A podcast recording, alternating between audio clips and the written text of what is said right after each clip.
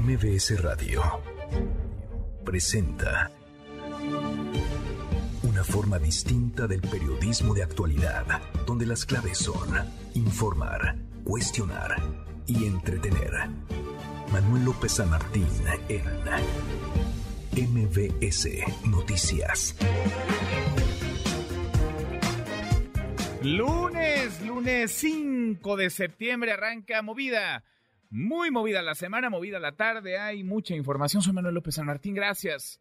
Muchas gracias que ya nos acompaña. Acaban de estar como todos los días, como todas las tardes, todas las voces. Día movido, intenso, este que se vive ya en la Suprema Corte de Justicia de la Nación. Los ministros, los 11 ministros del Pleno de la Corte, discuten ya si la prisión preventiva oficiosa es o no constitucional. Por tanto, si la prisión preventiva oficiosa debe o no permanecer, si debe o no eliminarse. Vamos a estar yendo hacia allá. Tendremos el reporte, lo último y la otra polémica, la Guardia Nacional, este cuerpo de seguridad que en teoría es de carácter civil. ¿Debe tener un mando militar? ¿Debe estar supeditado al ejército mexicano, a la Secretaría de la Defensa, como ha planteado el presidente López Obrador en Cámara de Diputados? Esto ya avanzó, pero parece que podría toparse con pared en el Senado de la República, en donde el presidente y Ricardo Monreal, coordinador de los senadores de Morena y presidente de la Junta de Coordinación Política, pues no traen, no traen desde hace un buen rato la mejor de las relaciones. Mucho que poner sobre la mesa tarde, arrancamos con las voces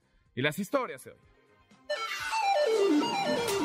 Las voces de hoy. Andrés Manuel López Obrador, presidente de México. El propio secretario de la Defensa dio la instrucción de que se investigara y se actuara de inmediato, porque no hay encubrimiento y esto no tiene que ver con la actuación responsable que ha caracterizado a la Secretaría de la Defensa. Zoe Robledo director general del IMSS. Vivimos en México un momento interesante, un momento de transformación profunda, de refundación también de la relación de nuestro país con los países del continente. Gabriel Boric, presidente de Chile. Llamo de corazón a toda la ciudadanía, independiente de la opción que cada uno haya tomado en el plebiscito de hoy, a abordar juntos y unidos la construcción del futuro, porque es un futuro esplendor el que nos espera. Liz Truss, primera ministra de Reino Unido. Friends and colleagues. Amigos y colegas, gracias por poner su fe en mí para liderar nuestro partido conservador, el partido político más grande de la Tierra.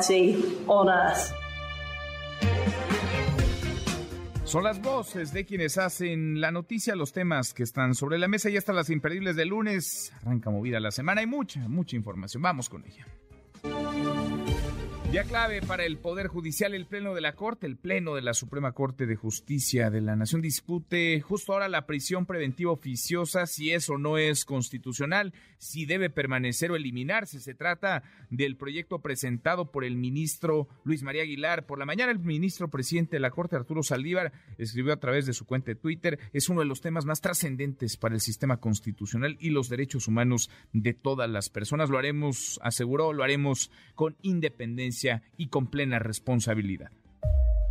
Por su parte, el presidente López Obrador reiteró su rechazo a que la prisión preventiva oficiosa sea eliminada y le mandó este mensaje a los ministros de la Corte, cuatro de ellos, por cierto, propuestos por él, a quienes reprochó la semana pasada olvidarse, haberse olvidado de la transformación del país. La voz de López Obrador. Yo creo que lo tendría que ver el Poder Legislativo, porque si se cancela el artículo, entonces sí es una invasión abierta a la facultad del Poder Legislativo. No se estaría cumpliendo con el principio del equilibrio y la separación de poderes. El legislativo tendría que actuar. No creo ello, la verdad, que se atreva, porque es completamente violatorio de la Constitución. Pero eso ya le correspondería al legislativo. Y nosotros defendernos para que no nos invadan, porque pues ya no sería la Suprema Corte de Justicia, sino el Supremo Poder Conservador, pero no pueden quitar algo que esté en la Constitución. Creo que lo van a analizar bien y hay que tener confianza. Pues vamos a ver, porque si no salen las cosas como el presidente quiere, ya sabemos ya cómo les tocará a los ministros de la Corte. Es una discusión, es una conversación esta clave que a un mexicano, una mexicana, le puedan encarcelar por el señalamiento, por el dedo flamígero de alguien o que pueda continuar un procedimiento en libertad y no sea encarcelado privado de la libertad hasta en tanto se ha encontrado culpable. Ojo, eh, que no es lo mismo la prisión preventiva oficiosa que la prisión preventiva justificada. Ahora vamos a ahondar en el tema, pero no es que se elimine del todo la prisión preventiva, se elimina por oficio. Cuando hay riesgo de fuga, cuando hay riesgo de que la persona acusada por delitos graves escape, entonces Ahí estamos hablando de otra película. En otro tema, ayer por la noche, el coordinador de Morena en el Senado, Ricardo Monreal, aclaró que la reforma enviada por el presidente para que la Guardia Nacional forme parte de la Secretaría de la Defensa va a ser discutida con responsabilidad contrario, dijo, a lo que ocurrió la semana pasada en Cámara de Diputados, donde fue aprobada por la vía del fast track, no pasó por comisiones, la discutieron y la votaron, la discutieron es un decir, la votaron pues en cosa de horas. En el Senado actuaremos con responsabilidad en este proceso legislativo tan importante para la vida del país. El martes recibiremos la minuta que contiene estas modificaciones legales y procederemos a iniciar su deliberación y discusión. Será una semana intensa. No adelantamos vísperas, pero tampoco adelantamos procedimientos. Vamos a intentar construir los acuerdos en los mejores términos en las próximas horas. Eso dice Monreal, tensa por cierto la relación entre Monreal y el gobierno federal, no le gustaron mucho, de hecho las palabras del presidente López Obrador, las palabras al presidente López Obrador, las palabras de Ricardo Monreal, dijo que solo se puede hacer alianza con el pueblo, esto en referencia a los acuerdos con la oposición para votar la reforma a la Guardia Nacional, escúchelo lo de Monreal, que tiene que ver con lo mismo, no hacemos nosotros alianzas cuando se trata de eh, defender los intereses del pueblo, de la nación, y que cada quien asuma su responsabilidad. Esto no está para politiquería. No está para politiquería, nada bien la llevan en últimas fechas, el último año y medio, Monreal y el presidente. Por cierto, esta mañana Ricardo Monreal se reunió en Hidalgo con el secretario de Gobernación Adán Augusto López. Ambos acuden a la toma de protesta de Julio Menchaca como gobernador de Hidalgo, estado que le dio el adiós al PRI. Tras 93 años de gobierno, se va Omar Fayad, llega Julio Menchaca a la gubernatura. hace un año el presidente hablaba del juego de las corcholatas por primera vez, el juego para la sucesión presidencial, la muy adelantada sucesión presidencial. Hoy, hoy abrió el tema sobre lo que podría venir en la Ciudad de México. En la mañanera fue cuestionado por los posibles candidatos, candidatas de Morena a suceder a Claudia Sheinbaum y esto fue parte de lo que dijo. Ya están definidos los posibles candidatos de Morena para el gobierno de la Ciudad de México. Saber a quién visualiza usted para ocupar el cargo, a la secretaria Rosa Isela Rodríguez, a Martí Batres, al diputado Noroña o a la alcaldesa Clara Brugada. No, pues ya. Ya no hay tapados. Ya tú acabas de mencionar a cuatro, ¿no? Sí. Pues. Los cuatro podrían ser. Sí, y deben haber más. Debe haber más, dice el presidente, para no enredarse. Bueno, pues sí, hay un montón de nombres, esos que usted escuchó, Rosa Isela Rodríguez, Gerardo Fernández Noroña, Clara Brugada, Martí Batres, y podrían otros hablar de Omar García Jarfush, de Luisa María Alcalde, de Mario Delgado. La lista, en fin, la lista es larga. Tome sus precauciones porque la tormenta tropical Kai está causando fuertes lluvias en al menos 13 estados del país. De acuerdo al Sistema Meteorológico Nacional, se localiza aproximadamente 375 kilómetros al sureste de Punta de San Telmo, esto en Michoacán. En Acapulco, al menos tres personas han muerto ya a consecuencias de esta tormenta. Precisamente las fuertes lluvias dejaron inundaciones en Nuevo León, la otra cara de la moneda, después de la sequía, después de que no lloviera durante semanas, meses. Bueno, ahora se cayó el cielo, principalmente en Monterrey. El gobernador Samuel García suspendió clases en el nivel básico, solo en el horario matutino, donde también se suspendieron clases por las lluvias. Es en Sinaloa, esto en al menos 18 municipios, tanto en el turno matutino como en el vespertino. Y durante el mes de agosto, el IMSS registró 21.236.866 puestos de trabajo. De estos, 86.7% son permanentes, 13.3% eventuales. Esto representa un aumento mensual de 157.432 puestos, es decir, 0.7% más que el mes anterior. Y ex trabajadores de Mexicana de Aviación bloquean desde hace un rato ya la entrada a la Terminal 1 del Aeropuerto Internacional de la Ciudad de México. Exigen que la extinta aerolínea liquide los pendientes con varios de los ex empleados. Una discusión, una conversación que tiene pues una década, por lo menos una década. Juan Carlos Alarcón, ¿cómo estás, Juan Carlos? Tú estás ahí, buenas tardes. ¿Qué tal? ¿Cómo te va? Gracias. Eh, muy buenas tardes, Manuel. Padres de, precisamente, mejor dicho, trabajadores de la aerolínea, de la extinta aerolínea mexicana de aviación, realizan una protesta en los accesos de la Terminal 1 del Aeropuerto Internacional de la Ciudad de México y esto con el propósito de exigir a la extinta aerolínea la liquidación de algunos pagos que quedaron pendientes, pero también solicitarle al gobierno de México que les facilite los apoyos correspondientes debido pues eh, a que ellos se han quedado sin trabajo, llevan ya bastantes años sin empleo y hace poco, recordemos hace unos días, personal de la Secretaría de Marina Armada de México retiró del interior del Aeropuerto Internacional de la Ciudad de México una cafetería que habían instalado, ellos la habían montado con la finalidad pues de tener algunos recursos, sin embargo la decisión de las autoridades aeroportuarias fue retirarla, quitarla en su totalidad, por esa razón la Marina pues llegó precisamente en un operativo, quitó los muebles, los eh, llevó a otro sitio y ahora los extrabajadores que pues estaban a cargo de ese espacio pues han solicitado que de no encontrar alguna solución pues que la aerolínea pague todos los adeudos que quedaron pendientes desde hace ya prácticamente una década.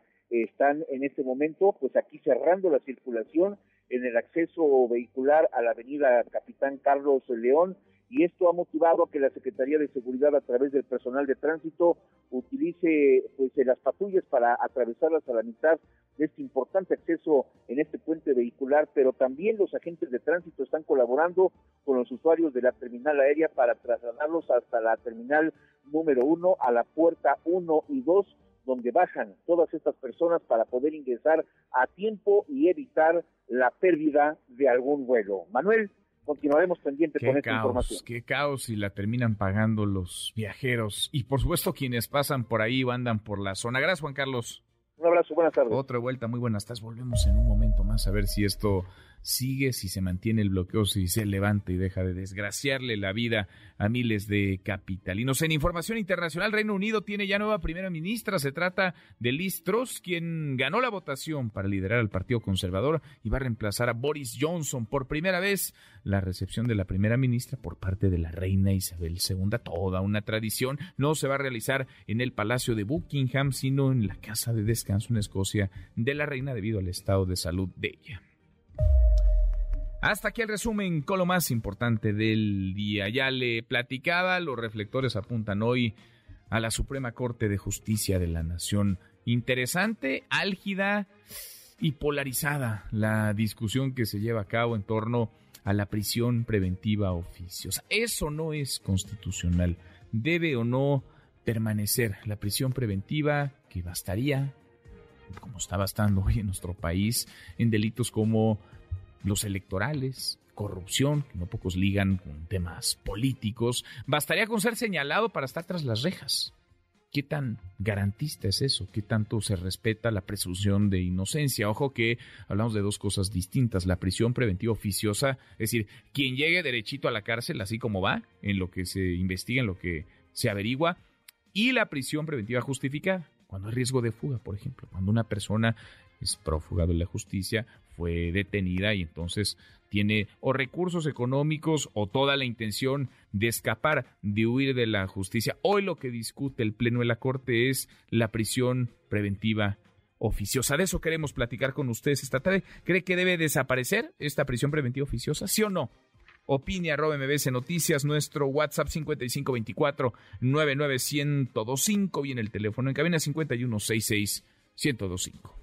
Yo creo que lo tendría que ver el Poder Legislativo, porque si se cancela el artículo, entonces sí es una invasión abierta a la facultad del Poder Legislativo. No se estaría cumpliendo con el principio del equilibrio y la separación de poderes. El legislativo tendría que actuar. No creo ello, la verdad, que se atreva, porque es completamente violatorio de la Constitución. Pero eso ya le correspondería al legislativo. Y nosotros defendernos para que no nos invadan, porque pues ya no sería la Suprema Corte de Justicia, sino el Supremo Poder Conservador, pero no pueden quitar algo que esté en la Constitución. Creo que lo van a analizar bien y hay que tener confianza.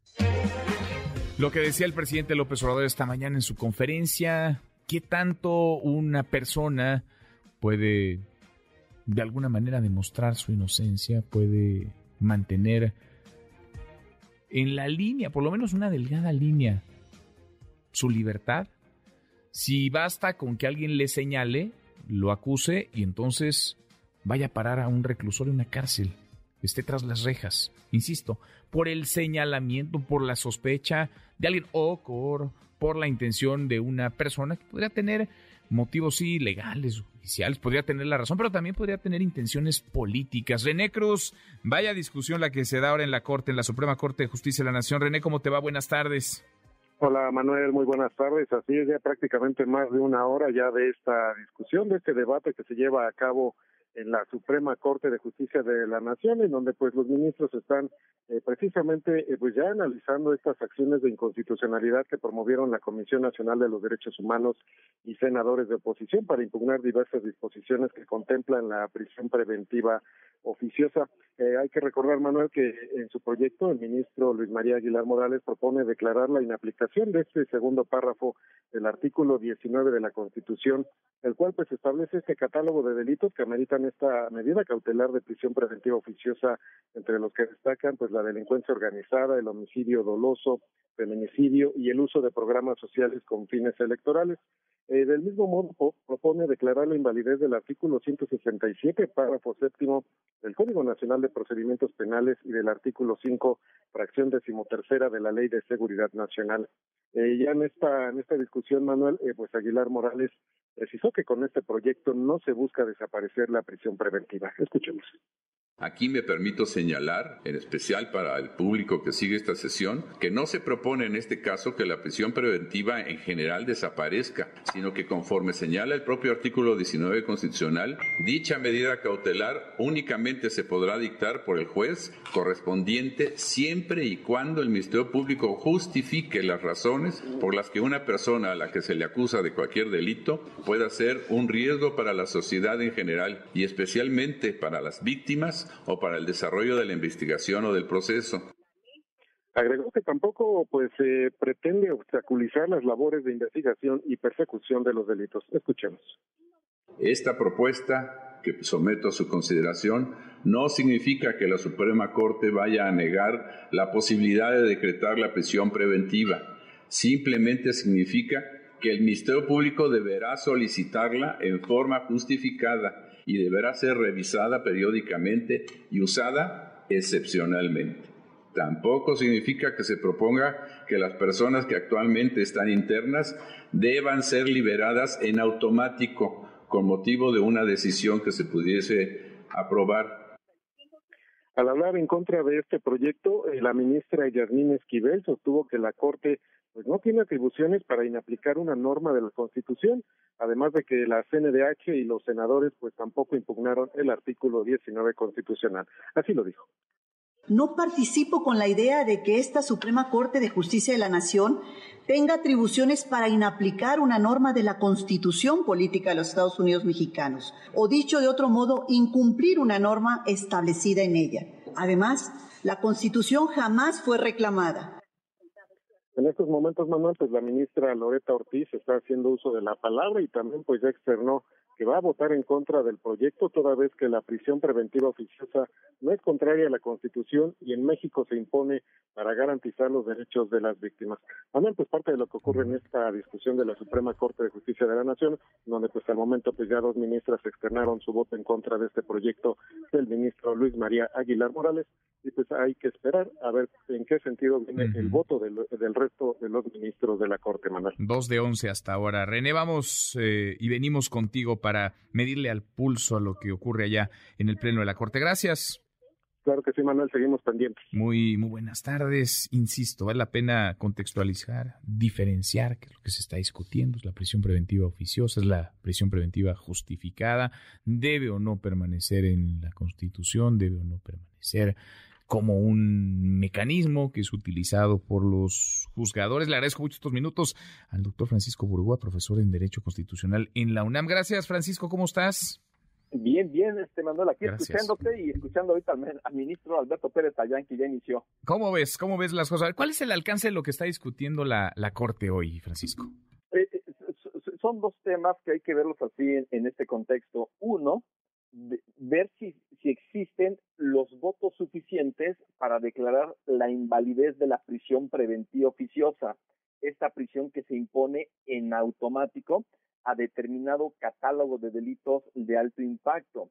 Y hay que decirlo una y otra vez, esta prisión preventiva oficiosa, que es una prisión sin condena, se está imponiendo principalmente quienes la eh, padecen esta prisión preventiva son personas que no tienen posibilidad de defenderse, quienes no pueden contratar un abogado, personas en, de condición modesta que se encuentran en la cárcel.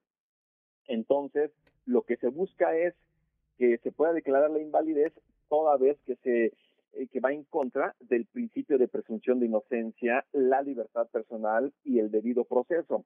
Eso es lo que está a discusión en un primer momento, que es, digámoslo así, el tema fundamental. Y también hay que decirlo, como ya ahorita lo comentaron eh, por voz este, directa del ministro Luis María Aguilar, el que se pudiera declarar la prisión preventiva oficiosa inválida no quiere decir que en automático las más, creo que por cifras que comentó el ministro, 92 mil personas se encuentran actualmente en prisión preventiva oficiosa, no saldrían en automático, mm. porque implicaría que se tendría que estar revisando caso por caso y que los ministerios públicos hagan un trabajo impecable para justificarle al juez que el juez deberá de valorar con los argumentos y pruebas que el Ministerio Público ofrezca para saber si impone ahora la medida de una prisión preventiva justificada. Mm. Entonces, eso es, digamos, lo que se está discutiendo de una forma preponderante, pero paralelamente está el otro tema que también ahorita ya lo adelantaban este ahí el equipo de, de, tu equipo de radio, en donde se comentó sobre la posibilidad de que una porción de la Constitución del artículo 19 se pueda dejar de inaplicar, dado que no entraríamos a una discusión si la Constitución podría ser declarada inconstitucional, pero sí la posibilidad de que se pueda de, se pueda de, eh, de alguna forma dejar de aplicar una porción normativa de la Constitución. Y ahí, por ejemplo, ya adelantó su voto eh, tajantemente la, ministra Yasmín Esquivel Moza, que dijo que va a votar en contra, Loreta Ortiz Salz en contra, ya no alcanzó ahorita a escuchar en el caso del ministro Pérez Dayan si va a votar este, a favor o en contra, pero aquí lo importante es eh, hacer este del conocimiento a la audiencia que se requieren cuando menos ocho, votos para que se pueda declarar la invalidez de la prisión preventiva oficiosa con independencia de la otra posible discusión sobre qué pasará si realmente la Suprema Corte podrá declarar la inaplicación de una parte de la Constitución. A ver, 8 de 11 son los necesarios. El presidente, ya hemos escuchado acá sus palabras, el presidente rechaza eh, vaya, el sentido que hasta ahora han manifestado del voto de dos ministras y que parecería sería el de la mayoría. Él reitera su rechazo a que la prisión preventiva oficiosa sea eliminada. Le mandó, de hecho, un mensaje esta mañana a los eh, ministros y a las ministras eh, de la Corte. Ayúdanos a entender, Francisco, cuál es la diferencia entre prisión preventiva oficiosa y prisión preventiva justifica. Es decir, si esto prospera, si esto camina, ¿en qué casos se puede mantener la prisión preventiva y en qué casos desaparecería? Claro, este, un paréntesis nada más, parece que el ministro Pérez también va a votar en contra. En contra también, serían tres ya. Serían tres, entonces este, es un tema fundamental para la protección de los derechos humanos. Ahora, en cuanto a la prisión preventiva oficiosa y justificada, número uno es la prisión preventiva por criterios de la Corte Interamericana de Derechos Humanos ha dicho que debe ser una medida cautelar excepcional.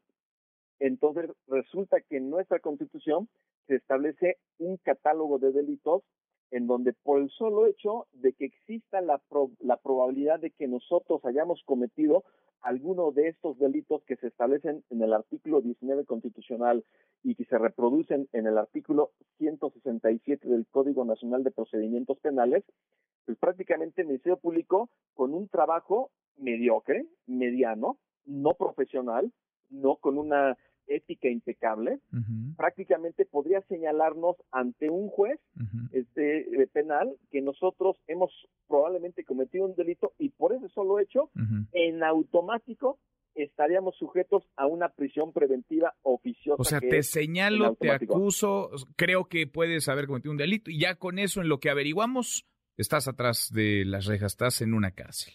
Así es.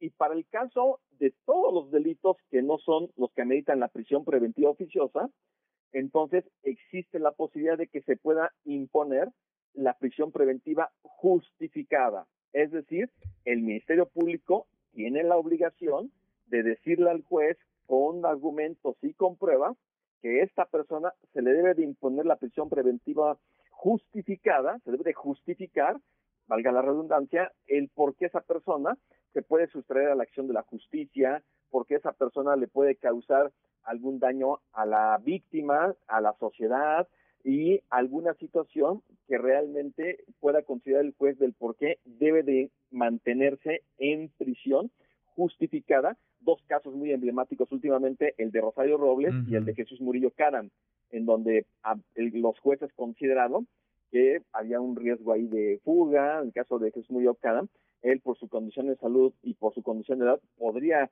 él ser beneficiado de una medida cautelar que fuese una prisión domiciliaria, pero no, se impuso una prisión preventiva justificada. Entonces, en el fondo, estamos hablando de que debe de existir una gran capacitación, profesionalización, tanto a los ministerios públicos como a los jueces para que no estén solicitando a cada rato prisión preventiva pues justificada, ni que los jueces de forma inmediata pudieran otorgar una justificada. porque además se amplió el catálogo, ¿no? De delitos y muchos de ellos, digamos, tienen que ver con lo político. Pienso en estos delitos electorales o los delitos por corrupción, digamos, eh, en donde se presta que otros intereses o a que otros calendarios, el calendario electoral, jueguen, digamos, en el terreno de la impartición de justicia.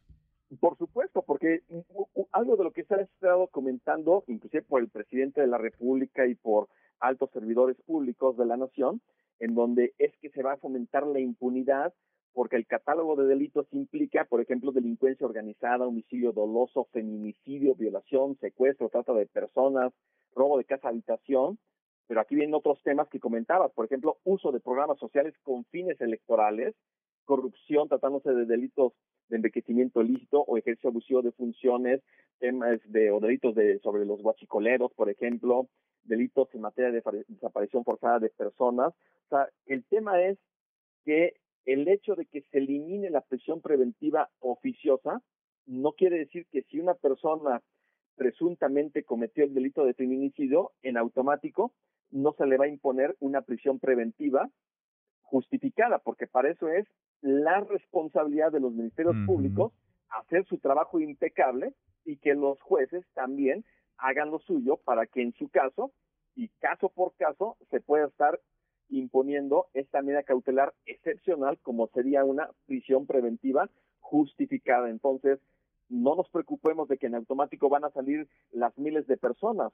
Al contrario, qué bueno que se puedan revisar. El tema es que son más de 90 mil personas que se encuentran en prisión preventiva oficiosa, no me imagino todo el trabajo que te van a tener ministerios públicos y jueces al momento de revisar una nueva medida cautelar caso por caso. No, imagínate, imagínate. Pues veremos, por lo pronto, con lo que hemos escuchado hasta ahora en la discusión en la Corte, tres ministros, ministras se han pronunciado precisamente por eliminar la, la, prisión preventiva oficiosa. Se necesitan ocho, ocho de once integrantes del Pleno de la Corte. Vamos a ver en dónde topa esto. Francisco, gracias, gracias como siempre.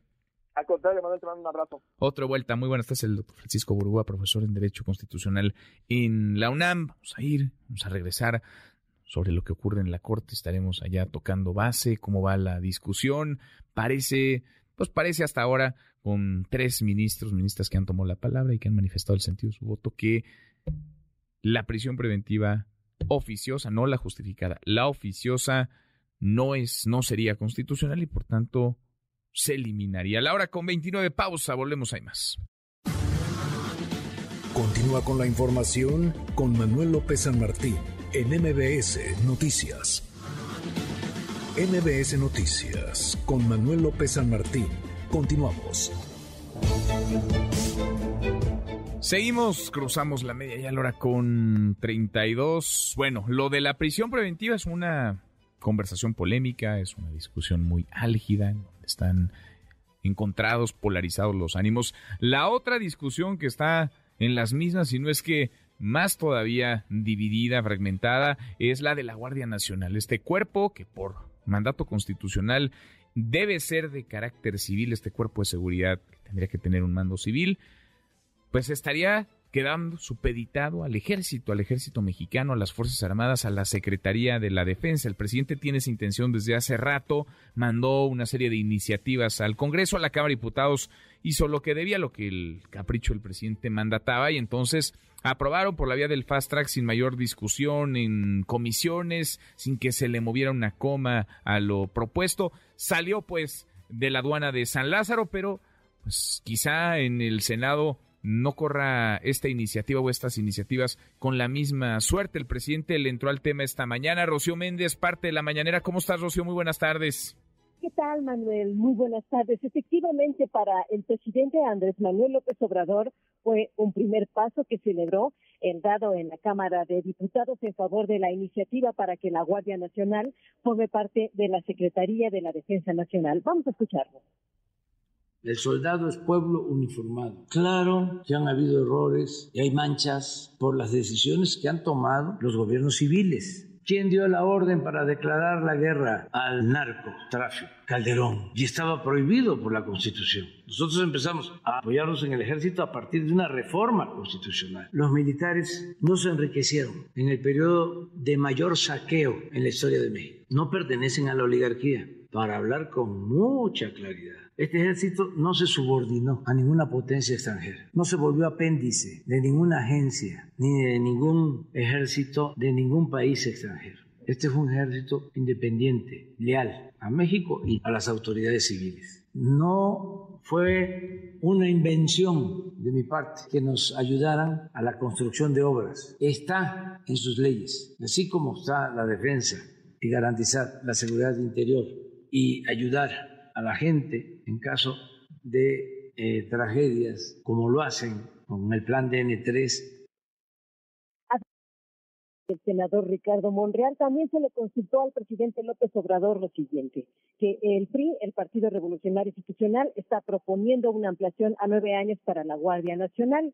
Esto sería a cambio de no enjuiciar a Alejandro Moreno, así respondió el primer mandatario lo de Monreal, no hacemos nosotros alianzas cuando se trata de defender los intereses del pueblo y que cada quien asuma su responsabilidad. Esto no está para politiquería, con nadie. Una recomendación respetuosísima a los dirigentes del PRI que piensen en la historia cuando en momentos estelares se recuperó el petróleo, la industria eléctrica. Si ellos plantean que van a actuar acorde con los sentimientos de la mayoría de los mexicanos, les va a ir bien. ¿A quién le va mal en política? Al que nada más está pensando en beneficiarse en lo personal o en beneficiar a los de arriba. ¿No está pensando en salvar a Lito? Cuando se piensa en salvar al pueblo, les va bien. La fórmula es, no se puede avanzar haciendo una política en beneficio del pueblo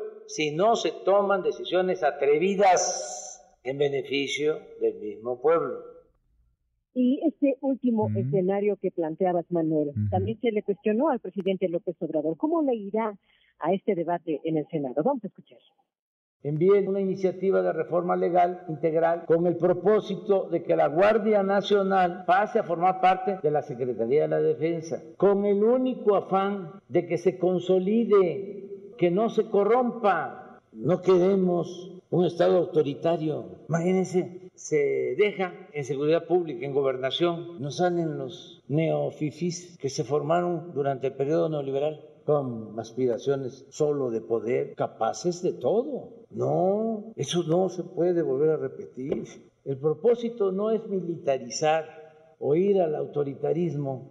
Si los senadores deciden que no van a votar, porque se militariza el país o cualquier excusa, ya nosotros cumplimos. Y voy a estar constantemente planteándolo, porque este es un asunto de interés general Manuel, el reporte al momento. Gracias, Rocío, muchas gracias. Buenas tardes. Muy buenas tardes. Bueno, muy interesante por varias razones lo que dice el presidente y cómo lo dice el guiño, así le podemos llamar, a Lito, a la dirigencia nacional del PRI, propósito de esta iniciativa presentada por una legisladora del tricolor que ampliaría la presencia del ejército, de la marina, de las Fuerzas Armadas en tareas de, seguridad. Y ojalá le entremos al fondo de la conversación. Ojalá, más allá de la forma y más allá de si la Guardia representa o no la militarización de la seguridad pública, nos concentráramos en hablar de las tareas que se han dejado de realizar a nivel federal y a nivel estatal y municipal sobre los cuerpos de seguridad civiles, sobre la profesionalización, sobre la capacitación, sobre el equipamiento, sobre incluso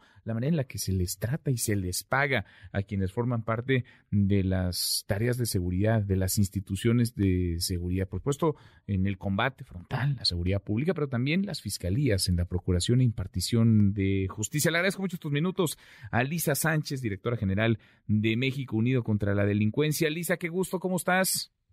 Muy bien, muchísimo gusto estar platicando contigo y con tu audiencia otra vez. Gracias, como siempre, Lisa. ¿Cómo, cómo le saber, si te parece por partes, cuál es el alcance de lo aprobado por los diputados por la vía del fast track el, el pasado fin de semana, estas, estas propuestas del presidente López Obrador sobre la Guardia Nacional? Pues mira, son particularmente peligrosas y la magnitud de los cambios y su profundidad son aún mayores de lo que imaginábamos en nuestras peores pesadillas.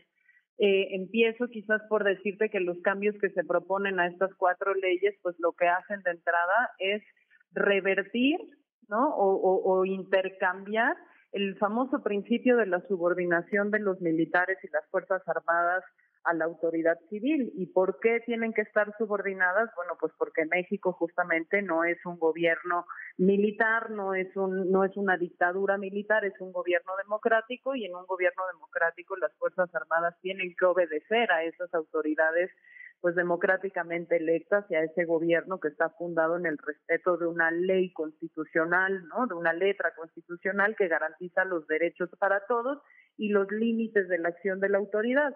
Y lo que están haciendo al entregarle esta eh, Guardia Nacional a la Sedena y sobre todo al hacer modificaciones en la ley de Guardia Nacional diciendo que es la Guardia Nacional quien auxiliará a las Fuerzas Armadas en tareas inconstitucionales de seguridad pública, pues es simplemente ya aceptar que la seguridad pública se va a decidir, se va a operar, se va a ejecutar desde una Fuerza Armada, que la Guardia Nacional se va a volver la cuarta columna armada de las Fuerzas Armadas bajo el control de la Sedena y que serán entonces pues esos pocos elementos civiles que tiene la Guardia Nacional quienes estarán obedeciendo a la Fuerza Armada y no al revés.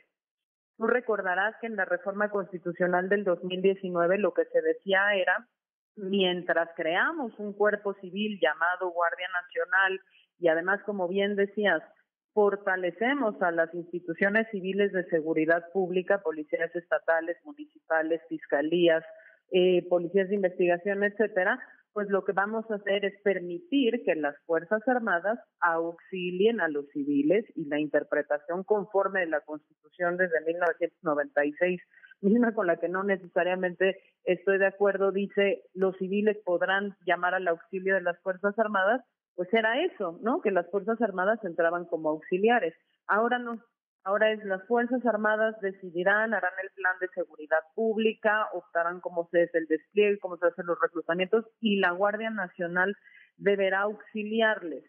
Y eso es particularmente peligroso ya no solo porque la lógica se invierte por completo, sino porque también en este contexto del 2022 sabemos que las Fuerzas Armadas están desempeñando ya 100 funciones que no tienen nada que ver con la seguridad pública, ¿no? Y que en esas 100 funciones, pues el hecho de que se autoricen tan laxamente que la Guardia Nacional les pueda auxiliar en, en sus funciones, pues significa que podrían utilizar a la Guardia Nacional también para este otro tipo de funciones que además de inconstitucionales, pues de nuevo tienen todo el problema del empoderamiento económico de las mm. Fuerzas Armadas de los que hemos hablado varias veces. Sin duda. Ahora, uno se asoma a lo que ya están haciendo hoy en el terreno y llevan haciendo desde hace un buen rato eh, el ejército y la marina, Lisa, y pues parece que ya de facto, digamos, la seguridad pública está militarizada en buena parte del, del territorio, no solamente porque el mando de la Guardia es un militar, general Bucio, Rodríguez Bucio, sino porque pues también los recursos vienen de ahí,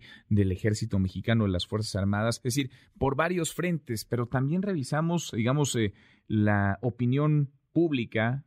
La semana pasada el Universal publicaba una encuesta sobre el deseo de los mexicanos de que el ejército y la marina sigan en tareas de seguridad y sigue siendo, sigue contando, digamos, con una aprobación muy alta y se entiende la desesperación y se entiende, digamos, el crimen organizado que campea en buena parte del territorio nacional. El asunto es que parece que estamos como en, un, pues en un círculo vicioso, ¿no? ¿Cómo salir, digamos, de, de esta discusión cuando unos no hacen lo que tendrían que hacer fortalecer las policías municipales, estatales, todo el andamiaje, el sistema de procuración y impartición de justicia, y otros pues están empeñados en hacer lo que en teoría, por mandato constitucional, no deberían de hacer, que es tener precisamente al ejército y a la marina en las calles.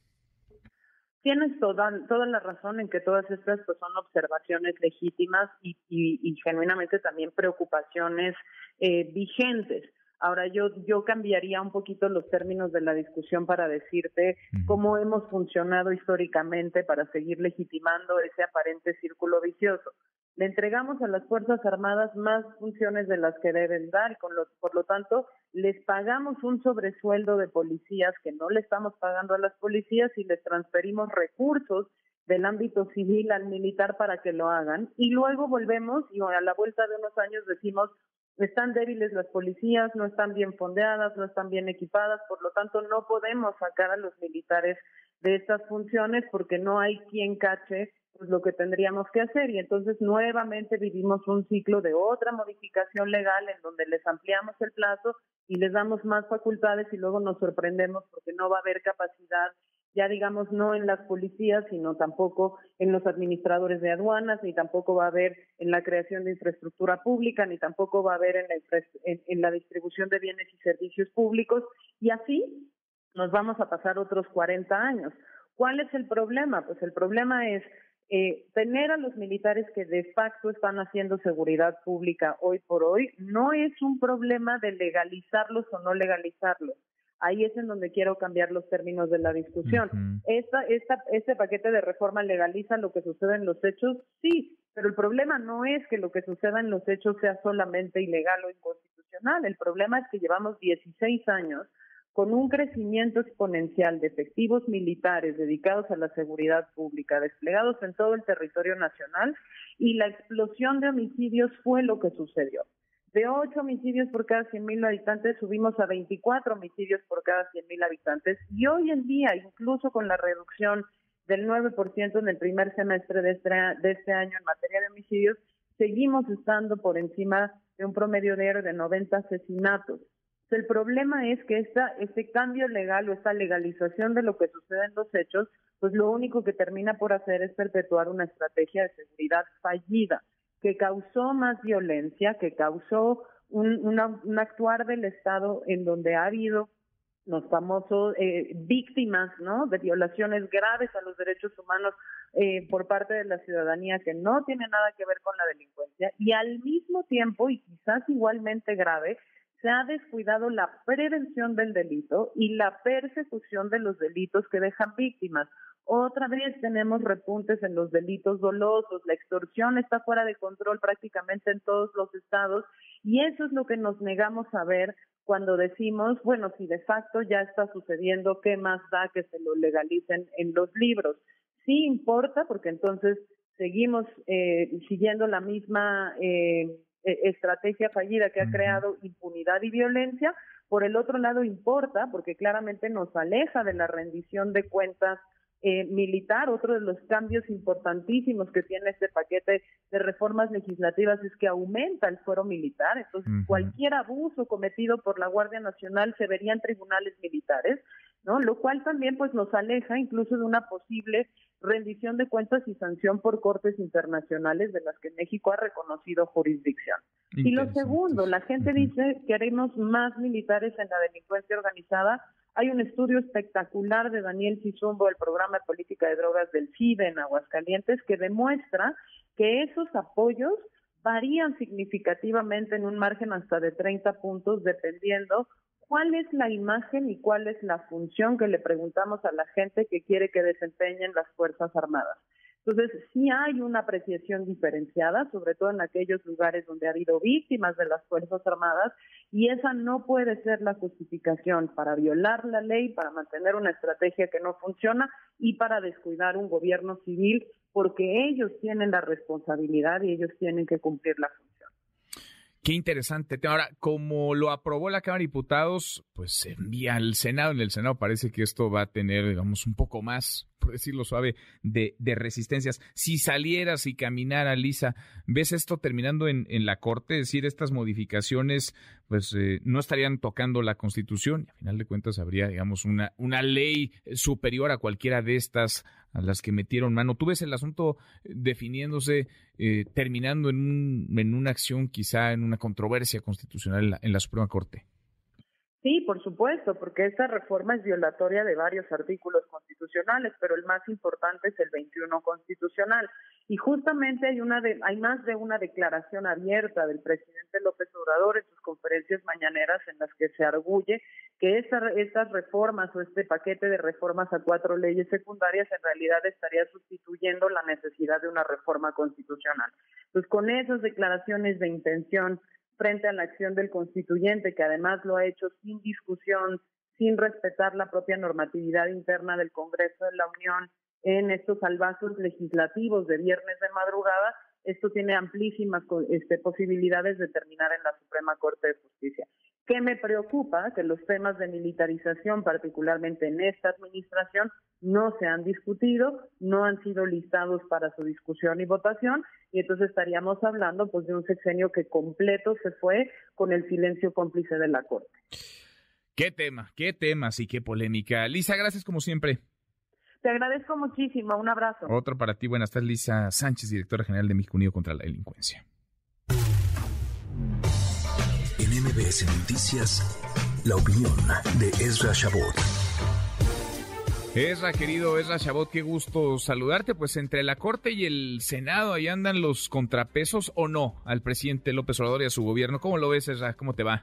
Hola, buenas tardes, Manuel. Bueno, pues eh, sí, ya lo platicábamos el viernes pasado y hoy está pues ahí la corte en pleno, el primer punto, una corte que por lo pronto pues trata de simplemente demostrar que es un poder, un poder real y que no es una oficina de trámites.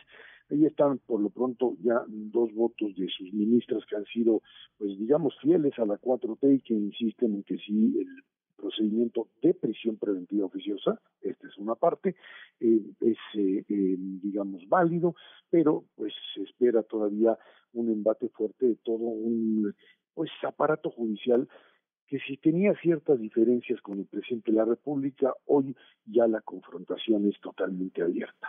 lo es a partir pues de eso, de que es imposible, Manuel, es imposible suponer que determinado tipo de poder, mm, como el propio legislativo o más el judicial, puede convertirse en automático en un, poder político que sea fiel total y absolutamente a un, a un presidente. ¿Por qué? Porque hay ciertas cosas que simplemente no pasan. O sea, legalmente, argumentar el tema de, ya lo, lo, te lo decía claramente eh, eh, Lisa, este, Sánchez. Sánchez en este en esta argumentación, cosas que sería algo así como mancharse su propia eh, pues eh, banda eh, profesional, asumir, digamos, ya no en el tema de prisión preventiva oficiosa, sino en el tema de la militarización de Guardia Nacional, que no existe una contradicción. Eh, el problema aquí radica en que el presidente de la República, al momento de perder la, lo que sería la mayoría calificada en las cámaras, pues lo que hizo fue irse por esta línea de aprovechar y hacer las reformas constitucionales en el marco de leyes que pues eh, simplemente contradicen la propia Constitución. Y esto le lleva a ese tipo de confrontación y a la confrontación en el Senado. O sea, toda esta parte que vimos, todo este eh, sainete que se dio el viernes en el caso eh, de Monreal, en el caso eh, de la, la, lucha por el poder en el Senado de la República, vuelves a repetir exactamente lo mismo. Esta idea de pues convertir, como lo hicieron con diputados, en una oficina pues eh, ahora sí que de ya ni siquiera de oficialía de parte, sino de recepción y eh, aprobación de leyes, un mecanismo que pues, simplemente pasó porque rapidito así aquí se hacen las cosas y en el Senado no va a pasar así. Es obviamente en el Senado eh, esto se va a ir a trámite, pasarán un par de semanas, habrá algunos votos de Morena opositores, entre ellos seguramente el de Monreal, demostrando pues, que no, ya lo dijo públicamente, que no está de acuerdo con el tema de Guardia Nacional y eh, otra vez la bomba le va a caer encima a la Suprema. ¿Pero crees que sí supere la aduana del Senado? ¿Crees que sí, tenga la mitad más uno de los votos? No, no se avientan, no, no, no, no se avientan un tiro de votarle al presidente de la República el, el, el, el, digamos, la, la, la propuesta sí van a defender las formas, o sea, esto de que la, me la paz como si estuviera pagando un refresco en el, en el estanquillo, pues no, no, no se la van a aceptar, pero, pero sí, no, no, no la van a rechazar. Obviamente no se avientan un rechazo de esta naturaleza, cierta oposición, pasan esa aduana, que es lo que estábamos viendo el, el, viernes pasado, y otra vez la Suprema Corte se avienta esto. Ahora, el, el tema es muy claro, eh, cuando eh, se dice los militares vienen haciendo funciones de seguridad pública. El argumento inicial era mientras se crea una policía civil, mientras las policías eh, municipales o estatales asumen, y ese mientras nunca terminó en consolidarse como una fuerza propia. Y por eso es que esta fascinación por ver a los militares resolviendo las cosas en el país se sigue incrementando. Por eso la posición inicial de López Obrador de regresar a los militares a los cuarteles y de repente ante la realidad, tanto Peña Nieto como el propio Calderón, eh, pues se, se vieron atraídos por esto que parece ser algo así como la gran solución. Y mientras sí que hay que crear policías estatales, irlos haciendo, pero como también los gobernadores tienen ahí cierto tipo de intereses y de no mucha prisa pues en la utilización de estos recursos para sus propias fuerzas, pues Manuel lo único que hacen es simplemente posponer, tirar la pelota para adelante, tirar el bote, como decimos, no hacerlo. Hoy López Obrador está enfrentado y por eso está tan enojado en las mañaneras, Manuel, está enfrentado a una parte del Poder Legislativo y obviamente al Poder Judicial. Vamos, vamos a ver si lo que ocurre en el Judicial hoy parece no le gustará, mañana lo registraremos y este asunto de la Guardia Nacional, pues todo apunta, va para allá también, va para el Pleno de la, de la Corte, en fin. Qué, qué polarizados y qué calientitos andan los ánimos. Es abrazo, gracias como siempre. Gracias, al contrario, buenas semanas. Muy, muy buenas tardes. Cinco para la hora, pausa, volvemos, hay más. Continúa con la información con Manuel López San Martín en MBS Noticias. Ya estamos de regreso. MBS Noticias con Manuel López San Martín. Continuamos. Los numeritos del día. Citlali Sáenz, Citlali, qué gusto, qué gusto saludarte, ¿cómo estás? ¿Qué tal, Manuel? Buenas tardes a ti, también a nuestros amigos del auditorio. Este día hay bajo volumen de operación debido a que en los Estados Unidos no hay operaciones financieras, no está operando Wall Street debido a la conmemoración del Día del Trabajo, pero gana el S&P MV de la Bolsa Mexicana de Valores 0.26% en esta jornada, se cotiza en 46.012.66 unidades. En el mercado cambiario el dólar de ventanilla bancaria se compra en 19 pesos con 35 centavos, se vende en 20 pesos con 49, el euro se compra en 19 pesos con 57, se vende en 20 pesos con 7 centavos. Finalmente te comento cómo se cotiza la criptomoneda más conocida, el Bitcoin. Se ubica en 412.103 pesos por cada criptomoneda. Manuel es mi reporte. Buenas Gracias. Buenas tardes, Itlali. Economía y finanzas. Con Eduardo Torreblanca. Lalo, qué gusto, qué gusto saludarte, ¿cómo estás? Igualmente, Manuel, qué gusto en saludarte. Buenas tardes al auditorio. Muy buenas tardes, es una semana está movida, muy movida, ya lo platicábamos por el tema de la Corte, la discusión sobre la prisión preventiva oficiosa, el asunto de la Guardia Nacional, pero también es una semana esta en la que se entrega la propuesta de paquete económico en la Cámara de Diputados, Lalo. Efectivamente, el jueves habrá de entregar el Poder Ejecutivo a través de la Secretaría de Hacienda y Crédito Público el paquete económico al eh, Congreso de la Unión con el propósito de que los legisladores diputados específicamente analicen, ajusten y autoricen en todo caso esos documentos importantes que trae varios, eh, varios eh, documentos al interior de ese paquete. Es el conjunto de consideraciones económicas y fiscales para el siguiente ciclo económico. Tendrán hasta el 15 de noviembre para pues aprobar, analizar, hacer ajustes y aprobar, por ejemplo, el presupuesto de egresos, la iniciativa de ley de ingresos y los criterios de política económica. Eh, están ahí consideraciones importantes como la perspectiva de crecimiento para la economía tanto en este año como en el siguiente, el tipo de cambio que pudiera ser el promedio anual del año entrante, inflación esperada, volumen del gasto, tasas de interés, el precio del barril, la explotación petrolera estimada, son eh, finalmente cifras que permiten a particulares y a propios gobiernos hacer sus cálculos con respecto a cómo se tienen que ajustar para prepararse y enfrentar con éxito el 2023. Antes, en marzo, entregó los precriterios y, y con eso, pues, inició el diálogo con el Congreso de la Unión, por ejemplo, en esa, en esa, en ese documento de precriterios dijo que era muy probable que para este año tuviéramos un crecimiento de 3.4%, cosa que finalmente no se va a lograr. En el mejor de los casos tendremos un crecimiento de 1.7%. En ese entonces, entre criterios, se habló de una inflación de 5.5%. Lamentablemente será mayor entre 7.5 y 8.5%, ¿no?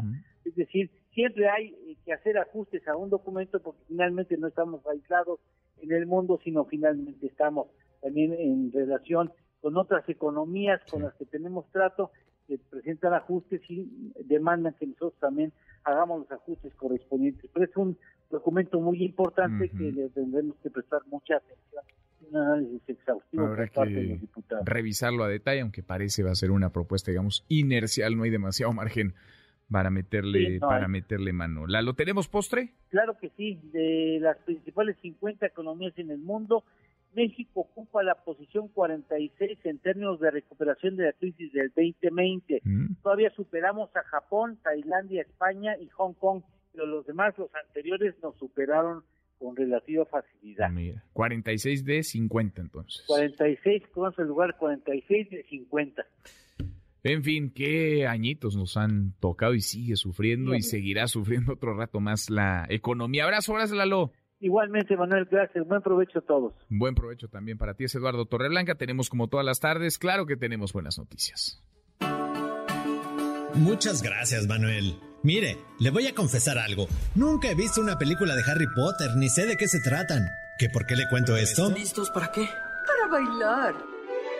Ah, pues porque se anunció que el gran baile de invierno muy pronto llegará a la Ciudad de México, para todos los fans del mago. Un baile muy bonito y muy elegante, en donde, según entiendo, todas las casas de magia van a echar taconazo con una orquesta. Todo lo que sale en la película lo tendrá en un solo lugar secreto, que no se ha revelado su localización. Así que saque sus botas de charol, su cinto piteado, vaya a comprar su vestido a la lagunilla o lo que sea que se use en esta gran celebración y apúntese para asistir.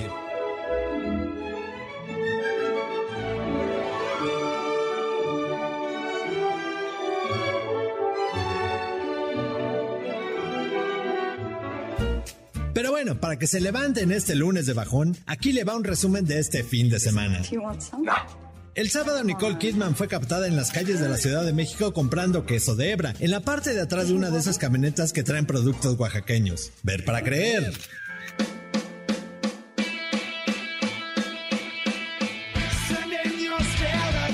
Se llevó a cabo el concierto para recordar a Taylor Hawkins, baterista de los Foo Fighters en Londres. De verdad que estuvo muy emotivo, hasta fue Brian May de Queen. ¡Ay, Diosito!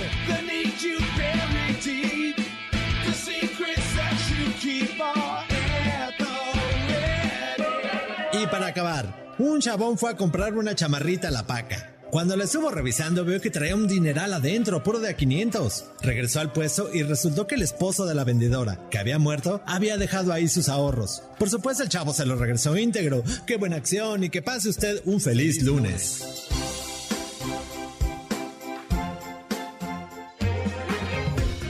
Mi querido Memo, Guillermo Guerrero, qué gusto saludarte, ¿cómo te va? Muy bien, Manuel, ¿cómo estás tú? Bien, preocupado por ti.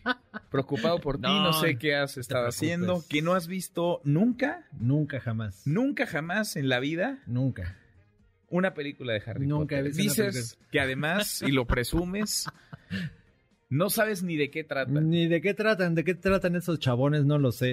Qué bárbaro. Solamente sé que hay uno que tiene una cicatricita muy Qué bonita. bárbaro. Fíjate que no lo sé y entonces ya me estuvieron explicando que esta cosa que se llama el, el, el gran baile de invierno es una cosa muy escena muy bonita de Harry Ajá, Potter ajá. y va a haber en la Ciudad de México y ya Muy me bien. estuvieron regañando. No, que sí, que, que hay que ir Y ahí vas a estar con toda seguridad, además. que ir a para comprar, hay que ir a comprar el vestido a la lagunilla, no, que a la República de Chile, que ahí se vende, no sé. Ahí ya me estuvieron diciendo del, gran baile. Qué bárbaro. Yo nunca he visto, tú sí eres fan de Harry Pues Potter. no fan, pero sí, sí las he visto. Sí, alguna vez. Yo las confundo con el Señor de los Anillos, así, así Te van, está. pero mira, acribillar en las redes sociales. No es cierto, he visto todas las películas, mis amigos, no es cierto, no he visto ni una. ¿También las del Señor de los Anillos? Esas sí las he visto, pero Harry Potter de verdad ¿Ni una? no he visto ni una. Nunca he visto una película de Harry Potter. No sé de- ni quién es pareja de quién, no lo sé. No lo sé. ¿En qué mundo has estado viviendo? ¿Qué cosa? Es que ya estaba muy viejo yo, Manuel, cuando salió Harry Potter, entonces ya no me tocó. Yo soy de salieron la- hace cuánto? Yo soy- 20 años, fácil. 20 años. Yo soy de la Guerra de las Galaxias para atrás. Yo soy de Charles Bronson para atrás. ¿Cómo le hace el cuento? Qué bárbaro. Mi querido Manuel, A ver. tenemos boletos. ¿Boletos para qué? A ver. Fíjate que, fíjate que El Exorcista, la película, tiene una adaptación en teatro y va a estar en. Coyoacán. Ajá. Ya tenemos para partir del 9 de septiembre boletos. Si quieren ir, pueden llamar. También tenemos para Chabela Vargas y sus mujeres, que es el homenaje a Chabela Vargas. No iba a Chabela Vargas porque ya se murió, evidentemente. Si no, sí iba, pero si no, pues ya esta no va a ser. Vienes, pero mira, Y- con una chispa de lunes. Sonora A ver, Dinamita. estás dinamitando todos tus puentes. A ver cómo te va en redes sociales. Escriban a premios.mbs.com y díganos eh, de qué casa de Harry Potter son, un, de qué casa mágica. Pues tú ni sabes. ustedes. No lo sé, pero Dafne sí ya les Ah, va a contestar bueno. y les va a dar sus boletos. Qué barbaridad. ¿Qué te parece, Mana? Vienes contento, ¿verdad? Oye, el lunes. El lunes, tu día lunes, favorito. Mi día favorito de la semana. Ahí están los boletos, entonces. A ver, danos tu Twitter para que te reclamen y te escriban. Arroba Gui- Guillermo-GA. Nunca visto una peli de Harry Potter. Y lo presumes, lo vuelves a decir con absoluta seguridad y orgullo. Gracias, Memo. Gracias, Manuel. Guillermo Guerrero, ahora con siete. Pausa, volvemos, hay más. Continúa con la información con Manuel López San Martín en MBS Noticias. Ya estamos de regreso. MBS Noticias con Manuel López San Martín. Continuamos. La hora con 12 minutos. Se escucha en varias partes del planeta. Es buen pretexto para oírlo. Freddie Mercury es que hoy, hoy sería el cumpleaños número 76 de Freddie Mercury, que nació un 5 de septiembre de 1946 en Zanzíbar. Es una leyenda, indudablemente, una leyenda del rock que murió en 1991. 45 años tenía, una neumonía como consecuencia del VIH que portaba. Revisamos las redes, cómo se mueven las cosas en Twitter. Caemos en las redes.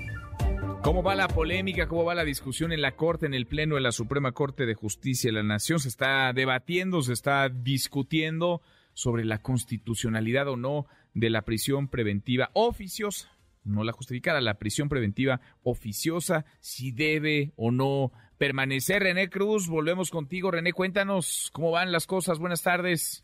Hola Manuel, amigos del auditorio, muy buenas tardes. Pues Manuel, comentarte que ya el ministro presidente de la Suprema Corte de Justicia de la Nación, Arturo Saldívar, pues ya resultó esta sesión donde se inició esta discusión de estas dos acciones de inconstitucionalidad que interpusieron eh, los eh, senadores de oposición y la Comisión Nacional de los Derechos Humanos para impugnar estas disposiciones que establecen eh, la prisión preventiva oficiosa. Al momento, Manuel, pues ya una vez que concluyó esta, esta sesión, al momento, pues ya cuatro de los once ministros de la Corte, pues han eh, rechazado esta propuesta del ministro Luis María Aguilar Morales, esto con el fin de inaplicar el artículo 19 de la Constitución y con ello, pues, invalidar la prisión preventiva oficiosa.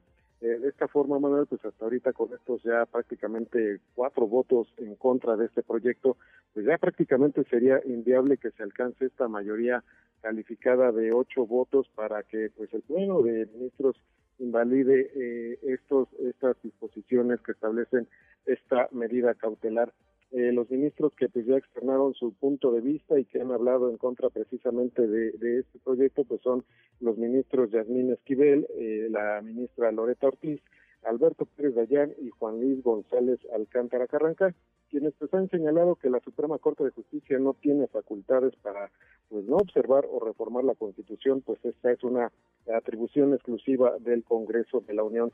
El ministro Alberto Pérez Dayana pues anunció este voto en contra, pues advierte que la aplicación de la prisión preventiva no es inconvencional, pues esta tiene restricciones y procedimientos fijados en la norma que no son violatorios de las garantías de las personas. Reconoce, sin embargo, más que la aplicación de esta prisión preventiva ya ha caído en un uso indebido y que por esta razón pues solo sería necesaria una revisión, eh, pero no su inaplicación.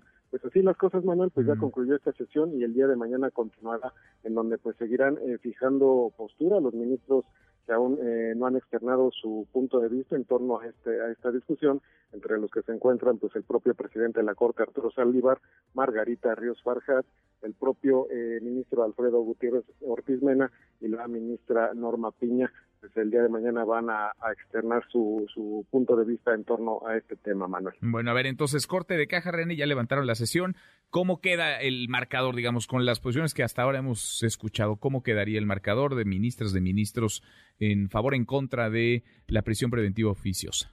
Al frente de los 11 ministros que integran el Pleno, pues ya cuatro externaron su voto en contra del proyecto del ministro Luis María Aguilar Morales quien pues hasta el momento Manuel pues es el único ministro que pues ha externado su eh, voto a favor de eliminar esta prisión preventiva oficiosa, mientras que cuatro pues han externado su rechazo. Hasta ahorita Manuel pues cuatro ministros han externado este rechazo, con lo cual pues ya prácticamente pues, sería inviable que se alcanzara esta mayoría calificada de ocho votos Manuel. Ocho necesarios, ocho de once integrantes del Pleno de la Corte. Gracias René. Muy buenas tardes. Buenas, muy buenas tardes. Así las cosas mañana le siguen. Mañana continúa, mañana el capítulo 2 de esta discusión en la Suprema Corte de Justicia de la Nación. Oiga, y está lloviendo fuerte en buena parte del territorio nacional. A ver, vamos por partes, vamos por estados. En el norte les cayó tremenda tormenta por un canal de baja presión. Se reportan al menos cuatro muertos en Nuevo León. Suspensión de clases esta mañana. Después de que no llovió, durante meses batallaron un buen rato. Ahora se cayó el cielo. Judith Medrano, ¿cómo estás, Judith? Muy buenas tardes. Gracias, Manuel. Es un gusto saludarte. Y efectivamente, pues primero nos quejábamos de que no teníamos lluvias, las tres cambas días, y ahora pues tenemos mucha agua. Y es que la historia pues también se tornó un tanto trágica, trágica después de que cuatro integrantes de una familia murió al ser arrastrados por la corriente de un arroyo en el municipio de Cadereyta, aquí en Nuevo León. El hallazgo de la camioneta en la que viajaba un menor de edad, dos mujeres y un hombre, se realizó en la carretera Allende Cadereyta, esto a la altura del kilómetro 22 en Hacienda El Barquito. De igual manera, también Manuel, pues se busca a otro hombre, él iba en una motocicleta y después ya no se supo nada. Esto en el municipio de Monterrey. Y es que efectivamente, como bien lo señalabas aquí en tu espacio, las fuertes lluvias que se dejaron sentir este domingo obligaron a las autoridades de Nuevo León pues a suspender las clases primero en el sistema básico y después en las universidades. Te quiero comentar que el gobernador de Nuevo León, Samuel García, hizo el anuncio primero a través de las historias de Instagram y después ya de manera oficial en un comunicado, pues ahí se dio a conocer que las clases serían suspendidas en las escuelas públicas y privadas debido a la situación meteorológica que se presenta aquí en el área metropolitana de Monterrey, aunque también pues esa situación eh, se generaliza en los municipios conurbados. La Universidad Autónoma de Nuevo León, el Tecnológico de Monterrey, la Universidad de Monterrey la Universidad Universidad Montana, la Prepa Tech también suspendieron las clases. Esto también, pues, de igual manera, las eh, universidades que pertenecen a la Secretaría de Educación. Y es que se espera que las lluvias sigan hasta el miércoles.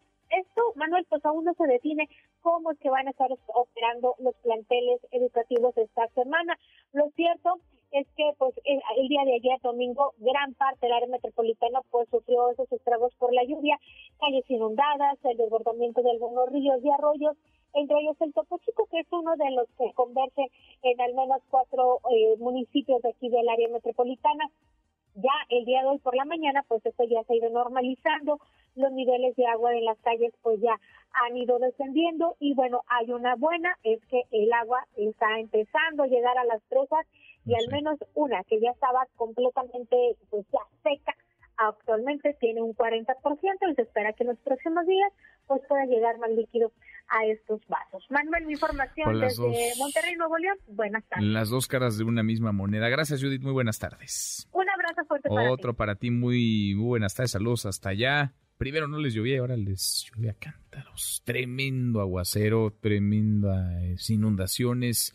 Y ahí están las consecuencias de esta de esta tormenta, de estas muy intensas lluvias. Tendes el hashtag CAI en la costa del Pacífico. Están sufriendo también lluvias, fuertes lluvias por la tormenta tropical CAI. Está a 420 kilómetros al sur-suroeste de Manzanillo, Colima. Provoca lluvias muy intensas, por lo menos en Sinaloa, Nayarit, Jalisco, Colima, Michoacán y Guerrero. De hecho, en Acapulco, en Acapulco Guerrero, se reportan tres muertes ya por el paso de CAI. Eduardo Guzmán, platícanos. Eduardo, buenas tardes. Buenas tardes, Manuel. Efectivamente, pues las fuertes lluvias y vientos generados por esta tormenta tropical CAI han dejado hasta el momento 70 árboles caídos, cinco derrumbes carreteros, seis viviendas afectadas, entre otros daños materiales menores en al menos ocho municipios de Guerrero. Sin embargo, lamentablemente, tres personas perdieron la vida en el puerto de Acapulco. Dos de las víctimas intentaban cruzar un vado en el pueblo de Saltianguis, pero fueron sorprendidos por la crecida de la corriente del agua generada por las lluvias. El otro fallecimiento ocurrido en la comunidad de Guamuchitos eh, fue cuando un humedecido muro de adobe cayó sobre un menor de ocho años de edad. Esto lo informó el secretario de Protección Civil del Estado, el doctor Roberto Arroyo Matos, eso es lo que puntualizó dos personas que estaban por atravesar un vado y hubo una crecida. Desafortunadamente fallecieron en la localidad de Jatianis. También un menor de aproximadamente 8 años falleció también en el municipio de Acapulco, en Guamuchitos, una comunidad de, de esta zona. Eh, falleció porque se colapsó el muro de una vivienda de adobe. También esto fue a causa del humedecimiento de este muro. Por acuerdo del Consejo Estatal de Protección Civil, Manuel, te comento que se determinó la suspensión de clases en todos los niveles educativos de las regiones Costa Grande, Acapulco y la parte alta de la sierra para el día de hoy, lunes 5 de septiembre. En el resto del estado, las actividades se continúan realizando con normalidad. Hasta aquí el reporte. Bueno, pues ojalá ya no pase a mayores y ojalá, ojalá estas eh, lluvias no dejen más daño a su paso. Gracias, gracias Eduardo. Buenas tardes. Muy, muy buenas tardes. Oiga, y el viernes, eh, Daniel Diturbide, la periodista Daniel Diturbide, CEOs Televisa, entrevistó a la secretaria de Educación Pública, Leticia Ramírez. Varias cosas se dijeron, varias cosas no se dijeron, pero la entrevista, o por lo menos una parte de esa entrevista, es ilustrativa para comprender en manos de quién está el futuro, sí, pero sobre todo el presente de millones de niñas y de niños en este país. Acá cuestionamos duramente no el perfil de Leticia Ramírez como persona, sino su preparación, su acercamiento con la educación pública, su legitimidad para ocupar el cargo al que llegó, luego de que Delfina Gómez decidió dar un paso al costado, a buscar la candidatura de Morena al gobierno del Estado de México. ¿Qué tanto conoce al sistema educativo Leticia Ramírez? ¿Qué tanto acercamiento ha tenido con las niñas, con los niños? Hace décadas que no mantiene, digamos, una presencia en lo que toca la educación pública. Dio clases, hace muchos años dio clases en escuela primaria, que bueno, es eh, muy legítimo y por supuesto válido, pero eso no le faculta para tomar el control, las riendas de la educación pública en este país? Esta es una, insisto, una pregunta y una respuesta que ilustran mucho, mucho de la Secretaría de Educación Pública. Entonces, ¿cómo, ¿cómo va a aprender? Trátenos de poner un ejemplo. ¿Cómo va a aprender un niño las matemáticas en segundo de primaria que ya está dentro del nuevo modelo educativo? No, no podría contestar eso. Ok. Eh, no podría contestar eso, dice Leticia Ramírez, la secretaria de Educación Pública. Entonces, ¿quién podría contestarnos? O entonces, ¿qué sí podría responder? Vaya, no parece una pregunta tan complicada, tan compleja. No para una secretaria de Educación Pública. En fin, pues que haya suerte para las niñas y los niños, que haya suerte para millones de estudiantes. En esas manos está la educación pública en nuestro país. Tendencia al hashtag Pinabete. Este lunes llegaron unidades para el rescate de cuerpos en el Pinabete, allá en Sabinas, Coahuila. Se ha cumplido ya más de un mes de la tragedia. Las tragedias que además se acumulan, las respuestas no llegan. Esta, la más reciente, el derrumbe e inundación en los pozos del Pinabete, allá en Sabinas, Coahuila. Ilustra por muchas razones. Ilustra por las omisiones y la negligencia de autoridades que permitieron que esa mina operara en las condiciones en que lo hacía, si los gobiernos y las dependencias y las autoridades hubieran hecho lo que debían, los cuerpos de 10 mineros no estarían bajo tierra a 60 metros de profundidad. Ilustra la ligereza en las palabras, la irresponsabilidad de la titular de Protección Civil, Laura Velázquez, que en un principio se negó a recibir ayuda internacional, ayuda de gobiernos, de empresas. Habló incluso de que llegarían en cosa de días a los restos de los mineros. No fue así, no ocurrió. Después de 15 días, entonces sí pidieron ayuda o recibieron, aceptaron recibir la ayuda de los gobiernos, de empresas de Alemania, de Estados Unidos. Ilustra por la lejanía, por la desconexión con las víctimas, porque una cosa es lo que se les dice y otra lo que ocurre. Aquí hemos platicado con muchas víctimas, con familiares de los mineros que están atrapados y con desesperación nos han compartido cómo le han pedido a la autoridad una y otra vez ir, descender, hacer más ¿Qué hizo la autoridad? Sacó a los mineros que conocían la mina y se trajo a los técnicos, a los ingenieros, a los funcionarios que detrás de un escritorio poco entienden de esa realidad. La consecuencia es garrafal, es catastrófica. 32 días después no sabemos, vaya, olvídese ya de este asunto de horror sobre el destino de los 10 mineros. 10 mineros cuyos restos se quedaron ahí atrapados. Habrá que, ojalá, en los próximos meses, en las siguientes semanas, extraer sus restos. Pero no sabemos ni siquiera quién es el dueño de esa mina. No sabemos por qué se le permitió operar. No sabemos quién dio la autorización. No sabemos si habrá consecuencias, si habrá castigo para el responsable directo y los responsables indirectos por acción o por omisión. Camelia Muñoz, Camelia, buenas tardes, ¿cómo estás? Hola Manuel, muy buenas tardes para ti, para el auditorio. Pues te informo que esta mañana empezaron a ingresar unidades de la Comisión Federal de Electricidad, así como maquinaria pesada a este predio del Pinadete, con el fin de iniciar los trabajos de lo que será el Tajo a cielo abierto, con el que pretenden rescatar los cuerpos de los 10 mineros que quedaron atrapados desde el pasado 3 de agosto. Al predio, como te menciono, ingresaron también unidades con varias toneladas de tierra, con lo cual se llevará a cabo la compactación del terreno que quedó vulnerable por las filtraciones que se registran en esta zona minada. Perdón. Desde el fin de semana, tras la misa en el predio para que familiares llevaran a cabo el sepelio simbólico de sus seres queridos, bueno, pues ya no se permitió el acceso a las esposas, hijos y padres de los mineros. Y bueno, pues estos regresarán cada 15 días para conocer los avances de los trabajos, según nos dio a conocer Marta María Huerta, quien es esposa de Sergio Gabriel Cruz. Escuchemos lo que pasamos, me quedo con eso, pero con un gran dolor de irme ahorita y dejarlo aquí. Me quedo, me voy destrozada al dejarlo aquí porque yo nunca lo dejé en ningún momento. Siempre lo apoyé en todo, nunca lo dejé solo y ahorita me siento mal. Estaremos viviendo nosotros cada 15 días para ver cómo van los avances, cómo va progresando todo el y bueno, Manuel, lo que te puedo decir sobre pues estas actividades es que aún no se sabe si las obras se realizarán directamente por la Comisión Federal de Electricidad o, o si lanzarán licitaciones para esto. Es la información. Gracias, muchas gracias, Camelia.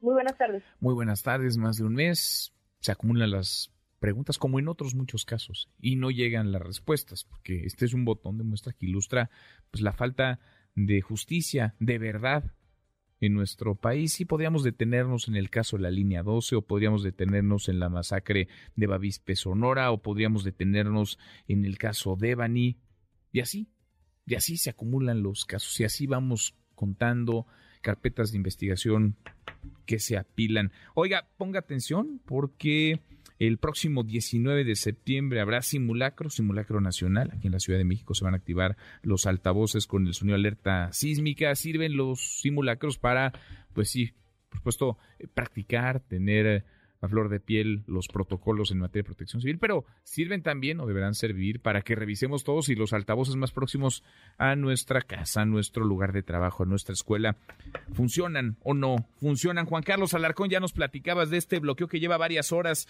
en la Terminal 1 del Aeropuerto Internacional de la Ciudad de México. Son extrabajadores de Mexicana de Aviación protestando. ¿Cómo van las cosas, Juan Carlos? Buenas tardes otra vez. ¿Qué tal? ¿Cómo te va? Gracias. De nueva cuenta, Manuel, pues casi tres horas de este bloqueo que se encuentra en el acceso principal a la Terminal 1 del Aeropuerto Internacional de la Ciudad de México. Es la avenida Capitán Carlos León, la cual conduce precisamente pues a todas las puertas de la Terminal 1 del Aeropuerto Internacional de la Ciudad de México, a la salida y llegada de vuelos internacionales y nacionales, al estacionamiento que pues se encuentra a un costado y a la parte posterior donde se ubican también los hangares de la terminal aérea. Toda esta zona se encuentra cerrada, Manuel, amigos del auditorio, debido a que un grupo de ex trabajadores de Mexicana de Aviación eh, pues llevaron a cabo este bloqueo de costado a costado a la altura de la puerta número 2 de la Terminal 1 y han sido pues prácticamente inamovibles. Ellos piden la presencia de autoridades de la Secretaría de Comunicaciones y Transportes, es decir, del gobierno federal y también de la Comisión Nacional de Derechos Humanos, pues señalan que ellos tenían medidas cautelares a favor precisamente para que no los retiraran. Y recordemos que hace unos días la Secretaría de Marina Armada de México llevó a cabo el desalojo del local donde despachaban precisamente pues los trabajadores de Mexicana de Aviación en atención al usuario ahí instalaron posteriormente una cafetería la misma que estuvo varios años sin embargo fue retirada por instrucciones eh, de la dirección del aeropuerto internacional de la Ciudad de México. Bueno, pues esto motivó de alguna manera a que los extrabajadores se reunieran esta, esta mañana, poquito antes del mediodía, para llevar a cabo este cierre a la circulación que ha afectado sobremanera a los usuarios de la terminal aérea y es que muchos han quedado pues varados en el circuito interior. La propia Secretaría de Seguridad Ciudadana con los elementos de tránsito han atendido a todas estas personas para ayudarlas a llegar hacia la puerta 1 o puerta 2 de la terminal 1, mientras que otros pues eh, lo han hecho eh, caminando, llegaron en taxi, quedaron sobre el circuito interior y decidieron pues eh, caminar, otros que quedaron de la circulación contraria del circuito interior subieron el puente vehicular y así han llegado con las maletas, con las rueditas, hasta la terminal 2 del Aeropuerto Internacional de la Ciudad de México, discúlpame, la puerta 2 de la terminal 1 del Aeropuerto Internacional de la Ciudad de México, donde continúa cerrada la circulación y esto pues de alguna manera ha estropeado los eh, los proyectos de algunas personas que tenían pues ya pues, agendado salir de la Ciudad de México, pues algunos llegaron tarde, los vuelos se fueron y desafortunadamente pues resultaron afectados por esta manifestación pues de ex trabajadores de Mexicana de Aviación, Manuel. Gracias, gracias Juan Carlos. Muy buenas tardes. Muy buenas tardes. Y como en otros casos puede ser legítima la demanda, puede ser legítima la causa, es más, probablemente, seguramente lo sea, pero desgraciarle así la vida a miles de personas, personas que tenían un compromiso familiar, un compromiso laboral, que tenían que tomar un vuelo, pues, por la razón que sea, y que o no pudieron hacerlo o se las han visto negras hoy para, para lograrlo. Deportes con Nicolás Romay en MBS Noticias. Querido Nico, qué gusto, qué gusto saludarte, ¿cómo estás? Muy bien, Manuel, encantado de saludarte, como siempre, y a toda la gente que está con nosotros. Vaya jornada que tuvimos, ¿eh, Manuel? ¿Quién para la América, Nico? Ah, pensé que ibas a decir quién para el Necaxa. No, no, tampoco, no es para tanto todavía. Oye, no todavía. A ir, ojo, eh, llegaron a ir ganando el partido 3 por 0. En el primer tiempo. 3 por 0. Sí, jugando bien al fútbol. Sí, muy bien. 3 por 0 contra León. Termina el encuentro 3 por 2, pero la verdad es que Necaxa anda muy bien, Manuel. Sí, sí, sí. Muy está bien. Jugando bien. Es séptimo en la tabla general, tiene 17 puntos. Parece que va a estar en la fiesta grande. Va a estar, va a estar. Ojalá, ojalá, Nico. Oye, porque además, pues sí, ya visto a la distancia, puede resultar medio engañoso el marcador. Necaxa iba 3 arriba, 3-0, primer tiempo y León mete los dos ya digamos sobre la parte final en el minuto 90 y un poco más, pero, pero sí está jugando bien el Necaxa. ¿eh? Yo sé que no es, muy taquillero esto y a lo mejor alguien le va a cambiar, ahora vamos a hablar del América y de las Chivas y del Cruz Azul y de los Pumas, pero ahí la llevan mis rayos, Nico. buen resultado para Nicaxa. Juárez y Cruzul empatan 2 a 2, pero también engañoso porque Cruzul iba ganando 2 por 0 y en los últimos minutos les terminan por sacar el empate 2 a 2. Sí, complicada la, situación de Cruz Azul. El día sábado, Pachuca derrota 2 por 0 a Santos, Mazatlán y Monterrey empatan 0 por 0, Atlas y Pumas 0 por 0, América le gana 2 por 1 a Tigres y ayer con polémico arbitraje, Toluca y Chivas empatan 0 por 0. Digo polémico arbitraje porque le anularon un gol a Chivas dudoso y no le marcan un penal a Chivas también dudoso. Entonces, la verdad es que perjudicada a las Chivas. Sí. Que ahí la llevaban, ¿no? Las Chivas. Ahí la llevaban. Pues ahí la llevan todavía. En, ¿eh? enrachado. Para 8 con 16 puntos. Ahí la llevan todavía. Sí. A ver, y lo del América, Nico, ¿qué está pasando? La América Está que no cree nadie. Siete victorias consecutivas, Manuel. Sí, sí, Siete victorias consecutivas, son líderes generales, están jugando muy bien al fútbol. Daba la sensación de que el América no encontraba los resultados, pero se veía con qué podían eh, conseguirlos. Y al final confiaron en, en el Tan Ortiz y ahí están los resultados, ¿no? El América jugando bien al fútbol y consiguiendo los tres puntos, que evidentemente es lo más importante. Eh, y ahora pensar en la recta final del torneo para el América y para todos, ¿eh? porque llegamos a la etapa en donde se deciden las clasificaciones. Sí, ya vamos ahora sí a la recta. Qué rápido, ¿no? A la recta final, Nico. Muy rápido. Muy rápido. Un torneo que tiene que terminar a finales de octubre. Va a terminar eh, mucho tiempo antes, evidentemente, porque el Mundial también está a la vuelta de la esquina, Manuel. Sí, sí. Ahí vamos a estar, ¿no? En Qatar. Ahí vamos a estar. Ahí vamos. ¿Cuándo nos vamos, Nico? Cuando me digas, yo estoy esperando tus, indicaciones. Ah, bueno, perfecto. Vamos viendo entonces. Vamos. Vamos, vamos, vamos viendo, querido Manuel. Oye, Fórmula 1, Max Verstappen de nueva cuenta, espectacular. Espectacular. la verdad es que está en otro nivel totalmente. El Checo no también.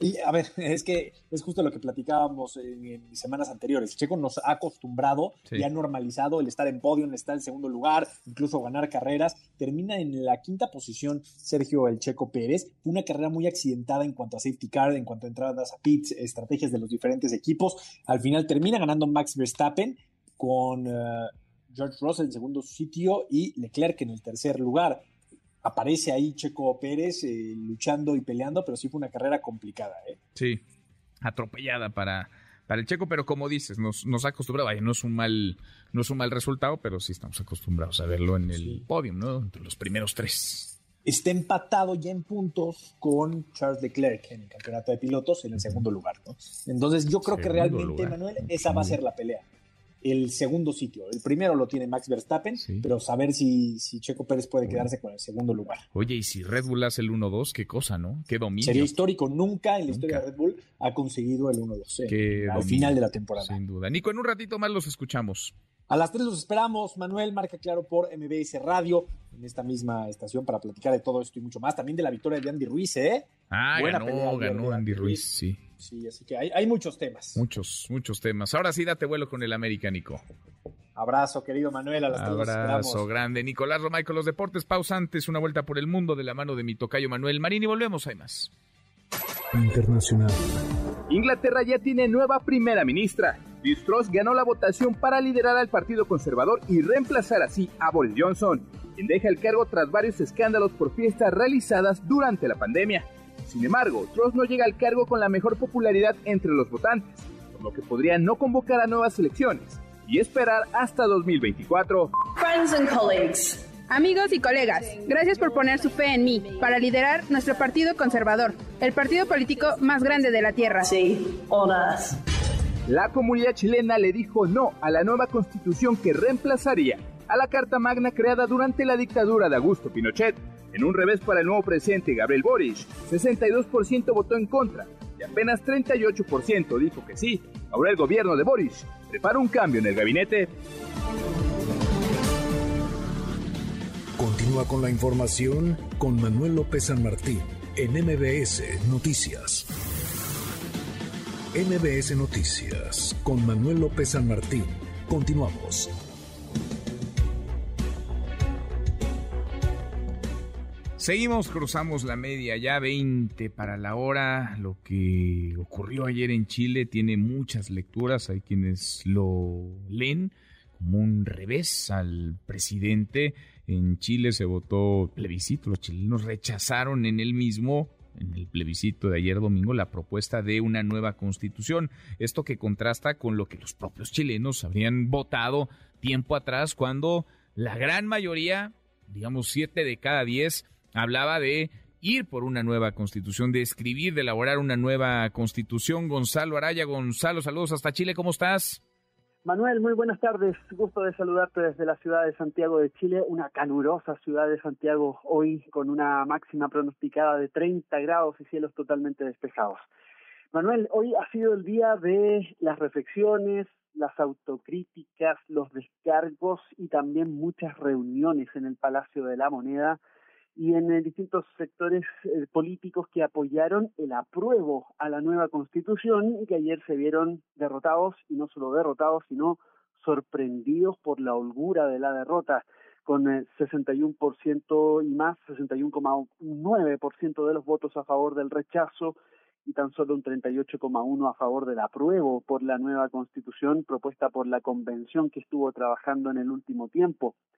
Eh, y es que, claro, eh, hay mm, análisis, eh, hay reflexiones que se dejan caer y que apuntan a que la Convención Constitucional que estuvo realizando su propuesta hizo un texto constitucional que para muchos estuvo basado en el revanchismo, en la idea de el maximalismo, en, en definitiva de buscar revancha frente a la situación eh, que se representó en el estallido social de octubre del 2019 que tenía que ver con poner sobre la mesa las desigualdades sociales en nuestro país. Pero claro, una propuesta constitucional que tuvo un marcado tinte indigenista que mm, apuntaba a establecer la plurinacionalidad, a establecer un sistema de justicia indígena a eliminar el Senado y a establecer, por ejemplo, materias valóricas como el aborto, bueno, no hizo sentido a una mayoría, aunque hay sectores de la izquierda que apuntan con poco grado de autocrítica a la campaña de la oposición, de la derecha, y dicen ahí que en definitiva ganaron las mentiras y ganó el dinero detrás de esas campañas.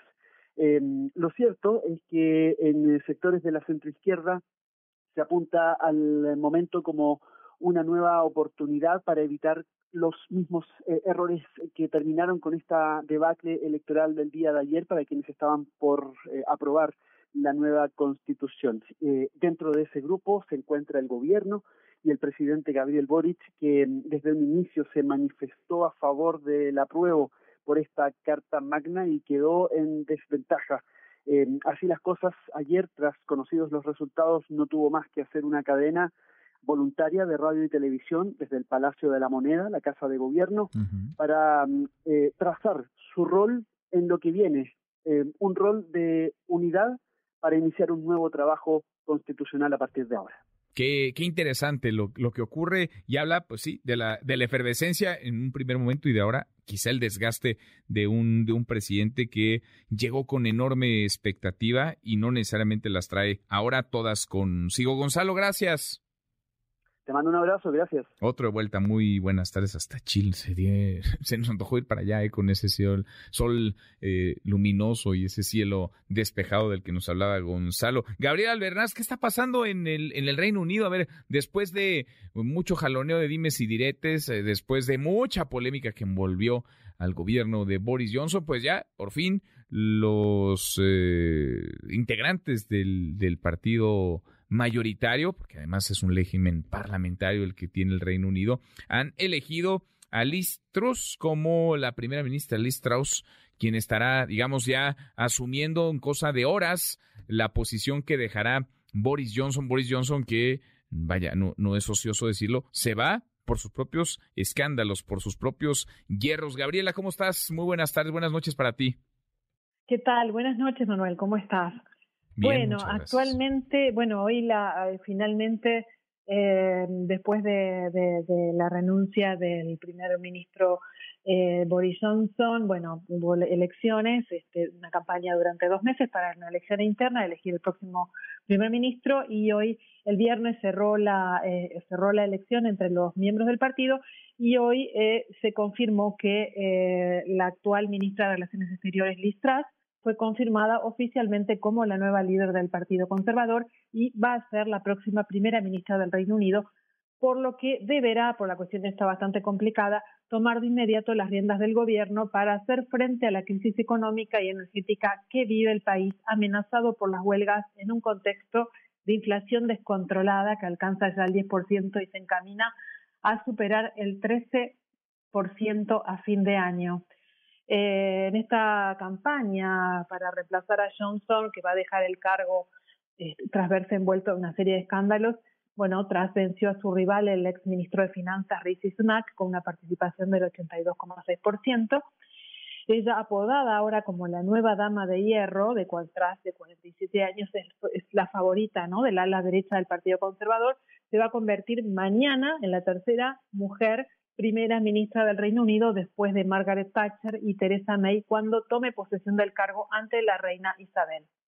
En su discurso de agradecimiento hoy, lo primero que hizo, que fue bastante incómodo para algunos conservadores, eh, dio homenaje a Johnson y dijo que lo, destacó que llevó el Brexit a buen puerto, que guió el país a través de la crisis y entre ellos la pandemia y la guerra de Ucrania y, le dijo que logró el Brexit, ¿no? que había aplastado también a, Jeremy Corbyn, el, el, ex líder laborista, lanzó la vacuna contra el coronavirus y se enfrentó al presidente ruso Vladimir Putin. La escuchamos. Boris, conseguiste el Brexit, aplastaste a Jeremy Corbyn, lanzaste la vacuna y enfrentaste a Vladimir Putin. Fuiste admirado desde Kiev hasta Carlisle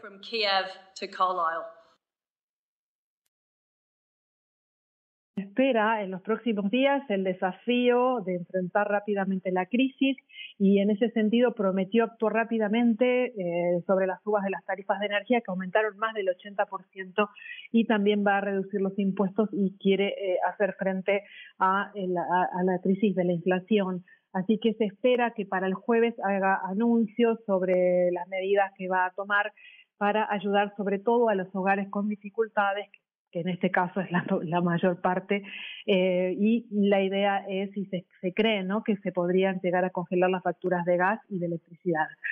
Em, así que, bueno, desde el Reino Unido, Gabriela Albernaz para MBS Noticias. Gabriela, gracias. Pues ahí está, allá van una nueva aventura. Liz Truss, ahora electa como primera ministra, sustituirá partir de mañana, digamos, es el formalismo lo que falta esta visita y esta reunión con la reina Isabel II a Boris Johnson. Gracias, muy buenas noches para ti. Gracias, buenas noches, igualmente. Es Gabriela Albernaz desde el Reino Unido. La hora con 48, pausa, volvemos ahí más. Continúa con la información con Manuel López San Martín en MBS Noticias. Ya estamos de regreso. MBS Noticias con Manuel López San Martín. Continuamos. Seguimos la hora con 52 eh, integrados como Rescatemos el Valle, vitivinicultores, enólogos, chefs, la comunidad del lugar. Han lanzado esta mañana una convocatoria interesante que nos llamó la atención, un amplio y atento llamado pues a los gobiernos, al gobierno federal, a los gobiernos municipales, al gobierno estatal, para salvar la esencia del Valle de Guadalupe. Le agradezco mucho estos minutos, Axel de la Torre, integrante de Por un Valle de Verdad. Axel, gracias, ¿cómo estás? Muy bien, Manuel, muchas gracias por la invitación. Buenas Al contrario, gracias, gracias a ti por platicar con nosotros. Cuéntanos qué está pasando en el Valle de Guadalupe, por qué esta preocupación, por qué este llamado, Axel. Claro que sí. Pues es una, una, lucha que lleva ya bastante tiempo. El Valle de Guadalupe es una región muy importante para, para nuestro estado y sobre todo para México. Nos representa ante el mundo, este, produce de los mejores vinos que, existen. Y en los últimos cinco o diez años ha existido un deterioro y un abandono en el tema del crecimiento desordenado y en, y en la misma pérdida de la vocación agrícola que tiene el, valle. Entonces, pues, nos, nos organizamos nosotros como habitantes y como vinicultores, arquitectos, científicos, para buscar la manera de, detener, ¿no? De detener un poco y, y, lograr reacondicionar el, el rumbo que tienen para rescatarlos finalmente. Ahora, eh, Vaya, porque el Valle de Guadalupe es muy rico en muchos sentidos, pero hemos visto cómo hay lugares magistrales en México que tienen una enorme belleza, que tienen una calidez brutal de, su gente y terminan desvirtuándose, terminan convertidos en un, centro turístico más. Eh, ¿Estamos a tiempo? ¿Qué se ha perdido hasta ahora, Axel, digamos, para dimensionar en dónde estamos hoy? Eh, sí, exacto. por ahí va el tema. en México creo que somos expertos en, destruir los destinos que, que nos hacen grandes y el Valle Guadalupe va en ese camino, ¿no? En, los últimos cinco años se han perdido más de mil hectáreas de áreas de conservación y zonas agrícolas por un crecimiento desordenado y, poco organizado. Y el, y el tema también es, es, muy importante recalcarlo. No estamos en contra de, un crecimiento económico, ¿no? No, no queremos este, detener eso, simplemente lo queremos organizar para que el crecimiento que, no termine destruyendo el, origen de por qué sucedió eso, ¿no?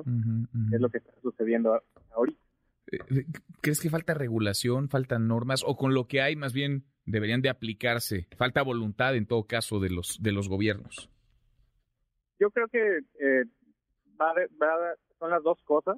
O sea, sí es sí existe una necesidad mayor de, de la aplicación de las leyes existentes, una voluntad política de hacerlo, pero al mismo tiempo también este, es necesario yo creo que una nueva manera de, abordar el problema pensando en a lo mejor una eh, declaratoria de un área protegida cultural que sea federal, pensar en algo así. Y también es un tema como particular de los empresarios, ¿no? Porque pues los empresarios eh, son parte del, de este desarrollo muy descontrolado, ¿no? Este, y pues finalmente si todos cumplimos las reglas, vamos a crecer bien, ¿no? es muy fácil echarle la culpa a los gobiernos, pero pues todos somos parte de, un mismo México, ¿no? De una misma región. Sin duda. En ese sentido, ¿ya, ¿ya entablaron algún acercamiento, algún diálogo con precisamente los empresarios y también con las, con las autoridades, Axel? Sí, sí, hemos tenido este, muchos acercamientos y han salido cosas muy positivas, pero yo creo que el problema ya rebasa un poco la capacidad de, pues, de nosotros mismos y, del, y de las mismas autoridades eh, cercanas al valle. Entonces tiene que haber como una nueva manera de abordarlo porque la velocidad de destrucción es, es mucho mayor a la velocidad de respuesta, ¿no? Entonces, pues esa, en esa suma, en esa resta más bien, pues, vamos a salir perdiendo todos. Sin duda. Pues le ponemos ojo a lo que ustedes están eh, demandando, que me parece lo más legítimo del mundo, es el cuidado de un valle que a final de cuentas es patrimonio de los mexicanos, de quienes viven en Baja California, de quienes además han visto crecer ahí una enorme riqueza cultural, gastronómica, social. Le ponemos ojo y seguimos al habla. Axel, gracias por estos minutos. No, muchas gracias. Saludos a todos. Gracias, muy buenas tardes, Axel de la Torre, integrante de Por un Valle, de verdad. Ya, pero nos vamos, revisamos lo último de la información en tiempo real. Iniciativa para ampliar presencia del ejército en las calles hasta 2028 se votará el próximo 13 de septiembre. El Heraldo de México. Embajador quien Salazar advierte que si no hay respeto al TEMEC tampoco habrá inversiones de Estados Unidos. Relación con empresarios es productiva y fraterna, asegura el presidente López Obrador tras reunión con líderes del sector privado. MBS Noticias. Concede en suspensión definitiva Jorge Winkler contra vinculación a proceso. Con esto cerramos, con esto llegamos al final. Gracias. Muchas gracias por habernos acompañado a lo largo de estas dos horas. Soy Manuel López San Martín. Se quedan con Nicolás Roma y Radio Marca Claro. Nos vemos como todas las noches a las 10 por ADN 40. Ya nos encontramos mañana, mañana que será tarde de martes. Pásela, pásela muy bien, ya casi es viernes. MBS Radio presentó Manuel López San Martín en MBS Noticias.